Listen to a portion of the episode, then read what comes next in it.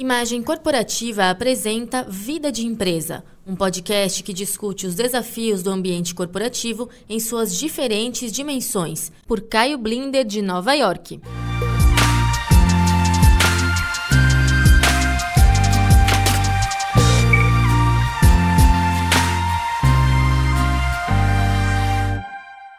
Olá! Johnson Johnson é uma marca consagrada para todas as idades com seus medicamentos e produtos para higiene e o bem-estar.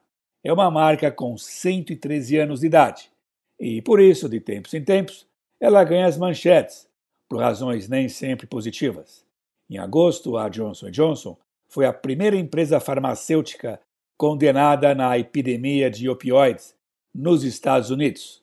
Um juiz no estado de Oklahoma determinou que ela pague 527 milhões de dólares por comercialização excessiva de analgésicos.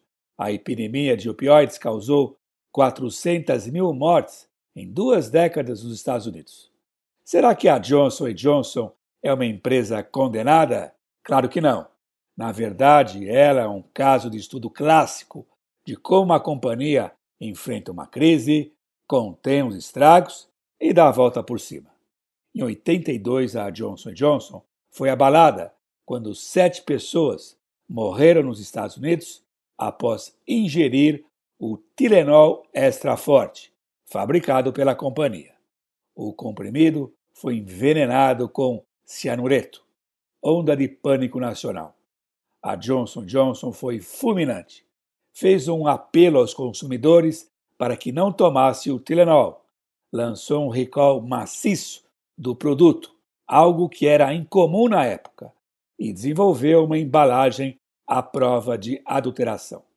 Na Escola de Negócios de Harvard, o episódio de 82 é considerado o padrão de responsabilidade corporativa, custe o que custar.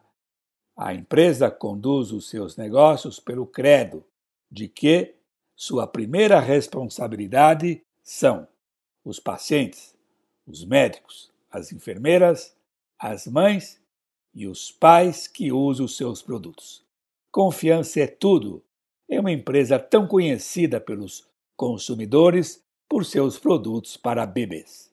Assim, existe agora a confiança entre investidores e analistas que a Johnson Johnson vai superar esta crise dos opioides.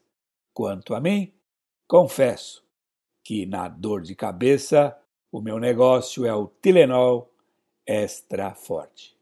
Até a próxima!